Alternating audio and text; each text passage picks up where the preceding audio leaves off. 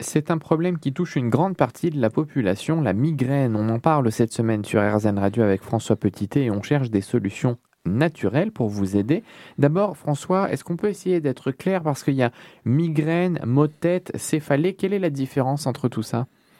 Alors médicalement, il y, a, ce qu'on appelle les céphalées, euh, qui sont en fait des, maux de tête et qui euh, surviennent euh, de manière épisodique ou de manière chronique, c'est-à-dire longtemps et sur plusieurs mois.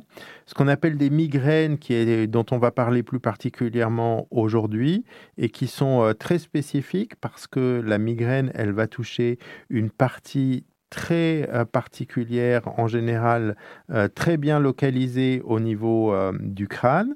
Elle est plus fréquente chez les femmes, mais elle existe aussi chez les hommes. elle débute souvent avant 30 ans et elle est atténuée avec l'âge. Et puis il y a des migraines souvent avec ce qu'on appelle une aura, c'est-à-dire des troubles visuels sensitifs qui vont précéder la crise de migraine. Et puis il y a les névralgies, les névralgies qui euh, euh, ont des caractéristiques particulières qui surviennent après la lésion d'un nerf crânien, euh, qui sont des douleurs localisées, brutales, en général courtes, et qui sont là aussi prédominantes chez les femmes, mais après 40 ans. On parle de névralgie du trijumeau, un nerf qui est situé au niveau du visage et qui va se projeter sur le visage et la gorge, ou le névralgie d'Arnold, qui est une névralgie très particulière qui va être dans la zone plutôt occipitale et qui va toucher jusqu'aux yeux et aux orbites des yeux.